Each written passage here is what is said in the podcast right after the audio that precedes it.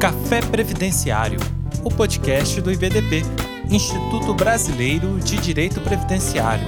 Apresentação: Viviane Mazotti.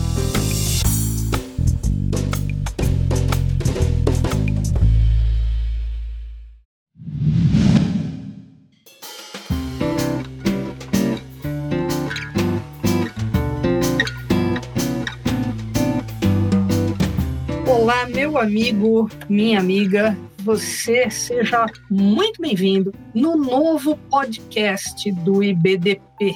Eu sou Viviane Mazotti, advogada há alguns anos. Parei de fazer conta. Desde 1995, advogando com direito previdenciário. E eu estou muito feliz de abrir esta nova temporada dos podcasts do IBDP e tenho a missão hoje de desmistificar os números da Previdência Social. Caramba, Vivi, números da Previdência Social, do que é que você está falando? Eu estou falando de algo que muito provavelmente te causa arrepios.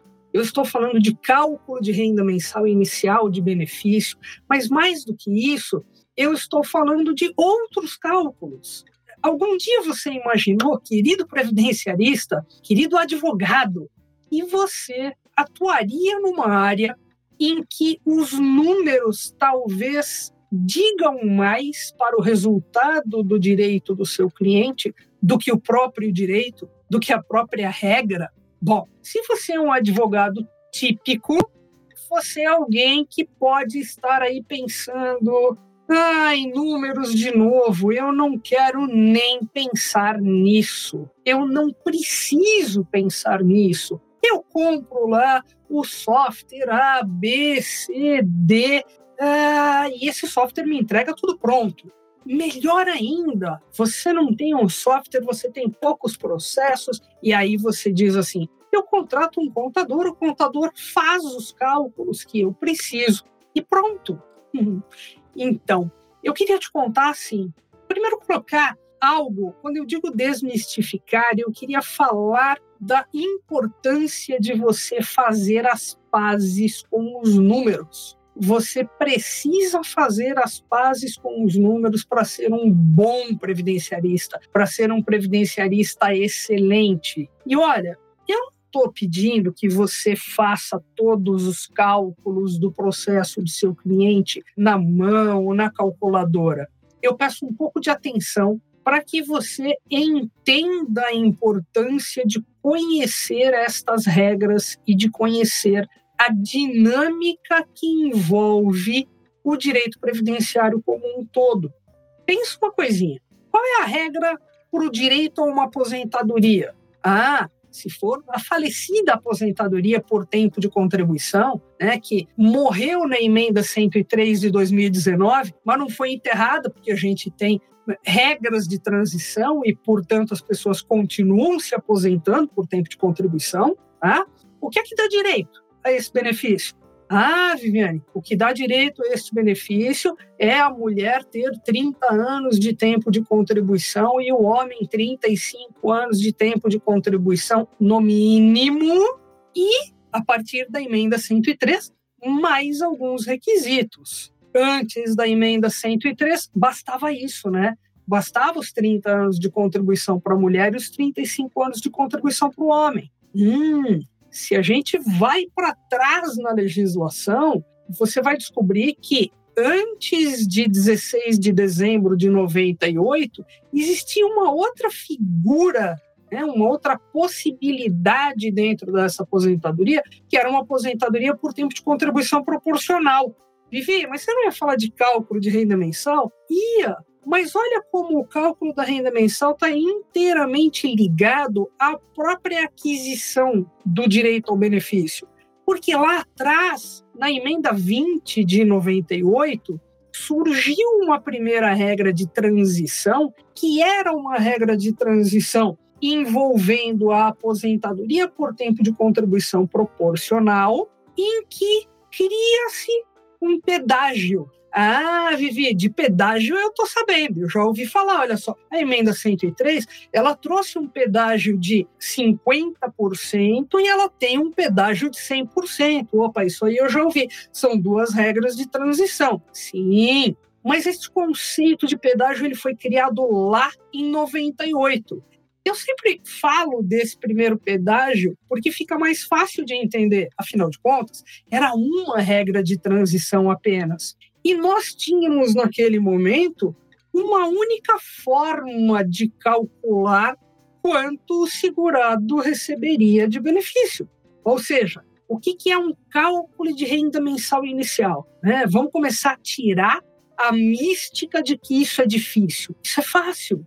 Olha só, eu pego lá uma base de cálculo. O que, é uma base de cálculo? É um número, tá? É um número resultante da média de uma quantidade X de salários de contribuição. Então vamos, vamos dizer diferente. Eu pego lá alguns salários de contribuição, essa quantidade vai variar ao longo das legislações, mas eu vou usar sempre uma quantidade de salários, vou tirar a média destes salários de contribuição e vá lá, está aqui a minha base de cálculo. E sobre esta base de cálculo, eu levo essa base de cálculo inteira e ela vira a renda mensal daquele benefício? Não, depende do benefício. Por quê? Porque cada benefício e cada configuração do caso concreto naquele benefício pode dar direito a um percentual diferente que vai ser aplicado sobre aquele número, aquela base de cálculo. Fica mais fácil, não fica? Então, olha como fica simples, mais simples ainda, claro, quando a gente lembra que dava para fazer este cálculo praticamente na caneta ou numa calculadora comum. Por quê? Porque nós fazíamos lá em 98 a média dos 36 últimos salários de contribuição. Cara, você pegava assim 36, só 36 últimos salários de contribuição, pegava os índices de inflação, na verdade, o um índice de variação de inflação. Para que, que a gente joga correção monetária em cada um dos salários de contribuição, Vivi? Você quer mesmo fazer uma média em que eu considere o valor nominal, que lá no primeiro salário, de repente, são mil reais, Hoje a inflação já corroeu e eu tenho um número 5 mil. Você quer mesmo trazer aquele mil nominalmente? É claro que você perde. Então eu preciso corrigir monetariamente todos os salários de contribuição. Simples assim. Ah, Vivi, mas eu nunca fui bem com números do primário. E aí eu, assim, horror a números desde o primário. Ah, esquece o primário. Hoje você é uma pessoa adulta. Hoje você é uma pessoa com outra vivência, outros conhecimentos, outras capacidades. Eu te garanto que você tem toda a condição e toda a inteligência para entender e para adquirir a habilidade de entender os números da Previdência. É preciso que você separe duas coisas. Uma é a regra do cálculo, é a fórmula, o formato do cálculo. A outra é a qualidade das informações que irão compor este cálculo. E Vivi, deu nó agora. Como assim? Era lá. A regra de cálculo do direito ao benefício não era no mínimo 30 anos ou no mínimo 35 anos de contribuição? Ah, tá certo, é isso aí. Como é que eu conto o tempo de contribuição? Hum, eu tenho que considerar os vínculos ou, de fato, o tempo de contribuição, né? a quantidade de contribuições que está sendo feita por um segurado. E aí, eu conto todas elas? Eu conto data a data? Olha que coisa maluca, mas eu tenho números que importam muito, desde de o cálculo se eu atingi o requisito mínimo ou não. Pois bem, ó, tempo de contribuição se contava data a data, ou seja, do dia do início ao dia do fim, até dia 13 de novembro do 19. A partir do dia 14 de novembro do 19, não é mais de data a data. Ué, como assim, Vivi? Como assim que se o meu cliente, né, se o segurado começou a trabalhar no dia 15 de fevereiro de 2000 e saiu daquele trabalho no dia 14 de março de 2000, 2020, né? Peraí, acho que eu falei 2000, bom, esqueci o 20 aqui. Estamos falando de 2020. 15 de fevereiro de 2020, 14 de março de 2020. Quanto tempo tem de data a data? Puxa, Vivi, tem um mês. E se isso tivesse, esse mesmo tempo tivesse acontecido antes da emenda 103 do 19, eu teria o quê? Um mês de tempo de contribuição. Mas o exemplo que eu dei é posterior à emenda. Como eu tenho dois meses envolvidos, duas competências, nós teremos o quê? Nós teremos duas contribuições. A contribuição sobre aquele salário proporcional de fevereiro e a contribuição sobre aquele salário proporcional de março. Ora, Eis que este segurado tem dois meses de tempo de contribuição quando contado daqui para frente. Puxa, Vivi, isso faz diferença? Faz! Eu vou te colocar um, um, uma pitada a mais nessa história. E é um cuidado, é para você tomar cuidado, porque é um detalhe importante. Você pega o quinis do teu cliente. Aí você faz aquela mágica de importar o quinis do teu cliente em qualquer dos softwares, em qualquer das ferramentas que são calculadoras, meras calculadoras. Aí esse cliente tem um vínculo de regime próprio de previdência social. Puxa, ele tem um, um vínculo de regime próprio e aí o teu software vai contar, sabe como esse regime próprio? De data a data ou se ele for considerar esse período depois da emenda 103, ele até vai fazer aquela conta pelos meses, pelas contribuições cheias. E está correto? Virtualmente estaria correto. Mas, se você está falando de regime próprio, epa, jamais diga para o teu cliente se ele já tem o direito ou não, antes de ter em mãos a certidão, a CTC. Sabe por quê? Porque o tempo do regime próprio, quando nós trazemos para o regime geral através de uma contagem recíproca, o que vale é o tempo líquido. E muitas vezes, apesar de você ter um período data a data, sei lá, vou dar um exemplo, aconteceu com uma cliente minha, tá?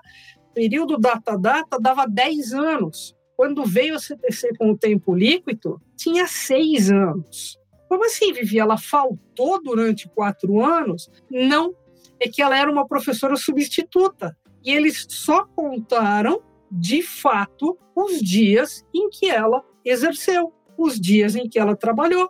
E o INSS só contou aquele tempo líquido. É por isso que eu estou dizendo, e usei este exemplo simples, do tempo de contribuição, para que você perceba que eu sempre preciso, na análise do direito do meu cliente, respeitar os números e dividir as coisas. Uma delas é a regra, a outra, a qualidade das informações que estarão alimentando esta regra. Agora eu vou jogar isso para o salário de contribuição. Puxa, Vivi, salário de contribuição está muito ligado a custeio, né? Pois é, respeite o custeio, aprenda o custeio. É super importante para que você identifique se aquele salário de contribuição utilizado na aposentadoria do seu cliente é o salário de contribuição correto. Eu analisei um benefício hoje. Tá? Chegou para mim hoje, aqui, fresquinho, no dia da, da gravação aqui desse podcast. Super interessante. Um benefício trazido por uma aluna numa mentoria e ela falou: Vivi, me ajuda aqui porque eu estou um pouco confusa, né?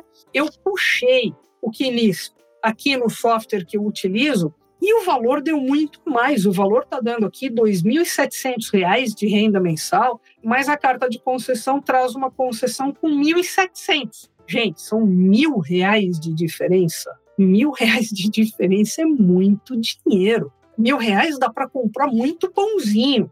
Eu sempre meço esta diferença na renda mensal em algo que todo mundo gosta muito, né? Que é o pãozinho. Então, se você olhar na quantidade de pãozinho, hum, mil reais faz uma diferença gigante. Mil reais paga o convênio médico, às vezes, daquele segurado, daquele idoso. Então, eu preciso que você perceba qual a regra utilizada naquela concessão, qual a regra utilizada no software que você está fazendo uma simulação.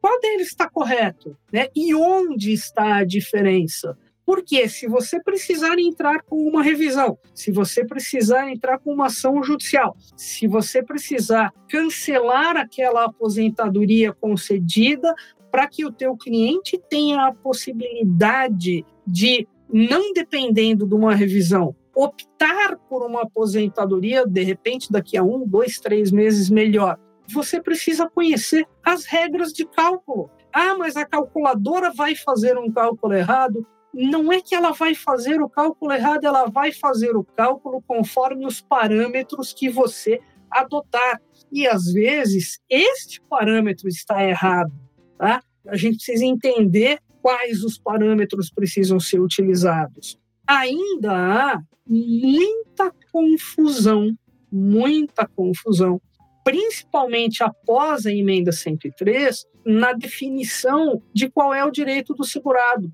Me preocupa muito que nós, enquanto advogados, na hora de atuarmos diante de um indeferimento, principalmente, tá?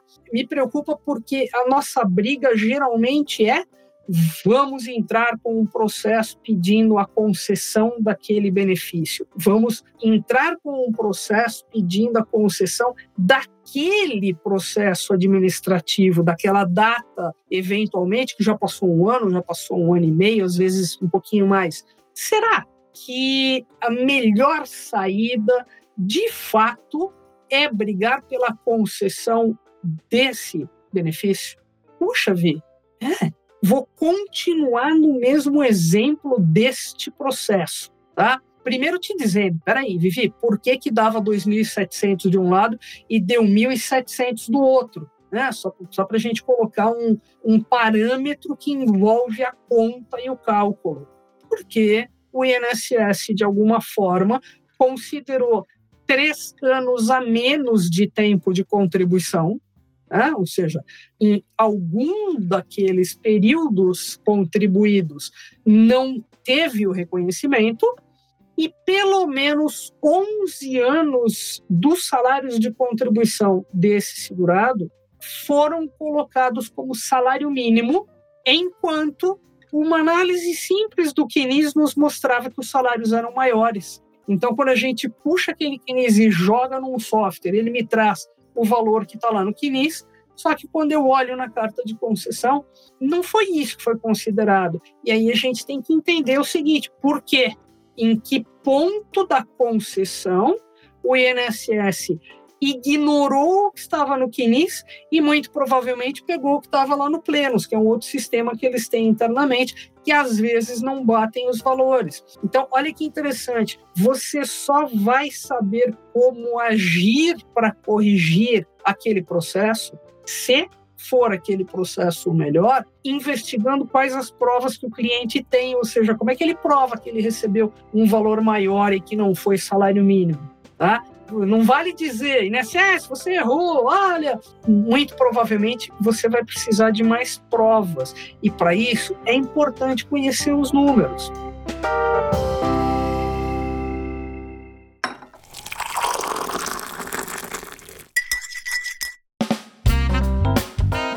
Vivi, mas e aí? Só isso de número? Basta saber a regra? Olha só, esse mesmo caso, esse mesmo caso, a cliente estava, o cliente estava brigando por uma concessão de uma DER de 2018. E aí foi concedido com uma reafirmação de DER para setembro do 21, tá? Setembro do 21. Então, olha só, foi concedido com R$ 1.700 por conta desses erros que eu já te falei. Deveria ser R$ 2.700 em setembro do 21, Porém, porém, em dezembro de 21, esse segurado completava a idade para a aposentadoria por idade e a renda sobe ó, de setembro para dezembro. Olha só, outubro, novembro, dezembro. Só três meses de espera. Sobe de 2.700 para 3.500 reais. Caramba, Vivi, por que esta diferença?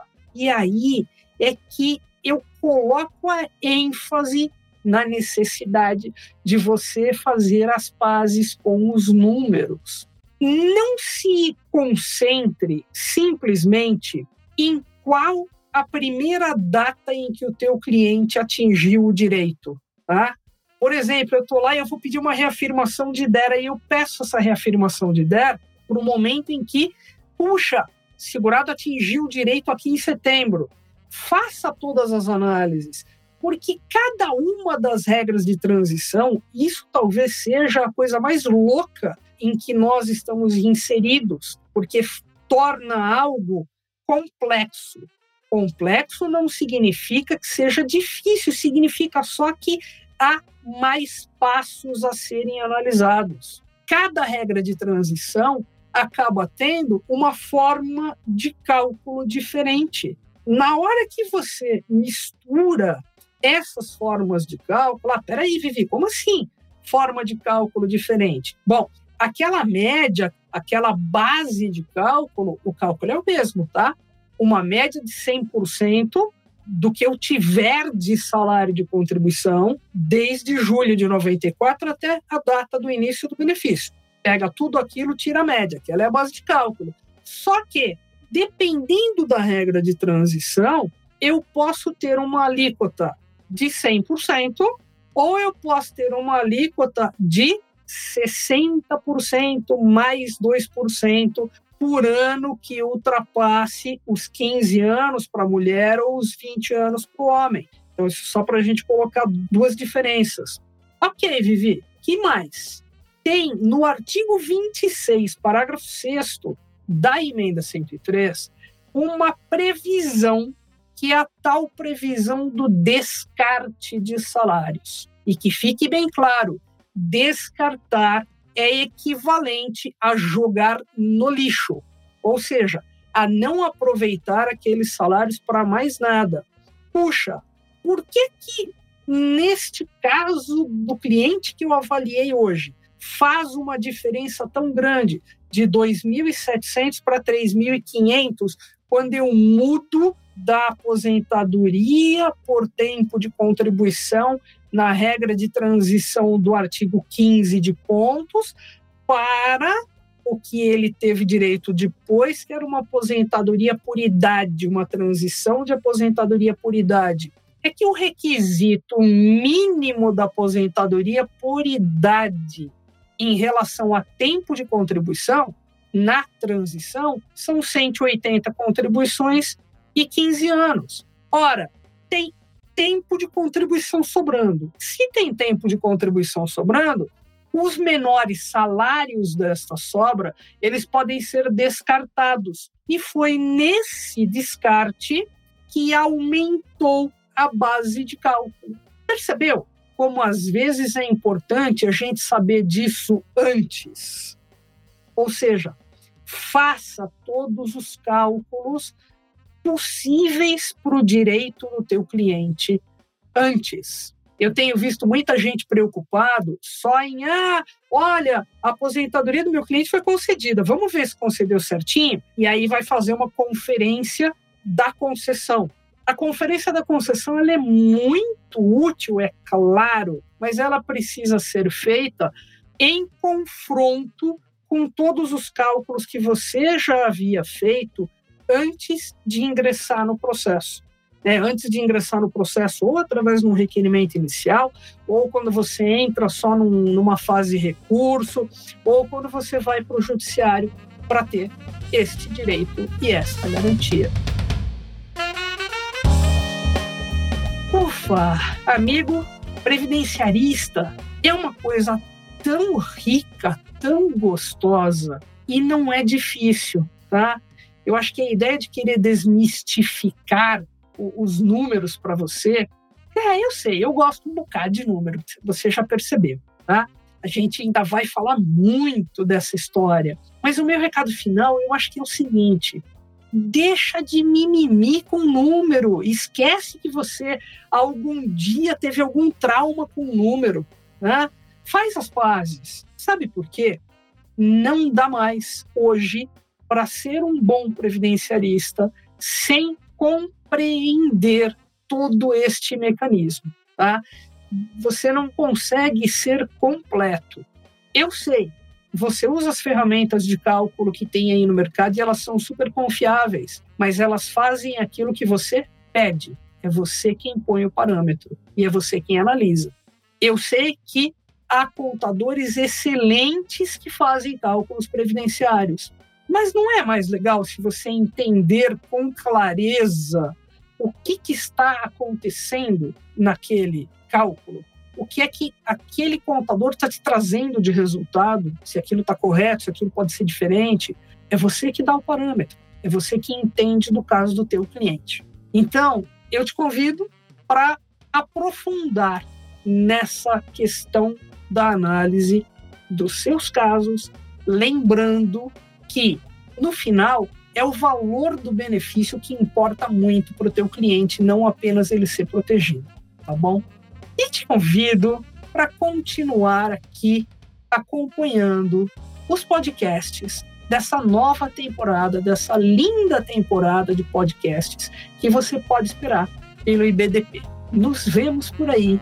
Tenha aí um excelente período de estudos e de trabalho. Muito obrigada. Até mais.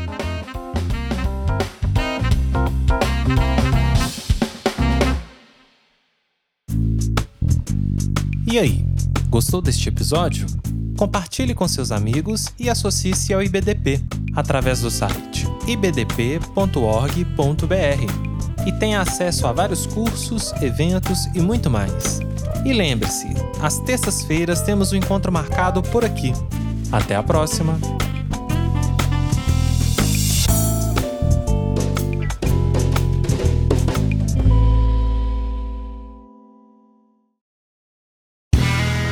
Este podcast foi editado por Play Áudios.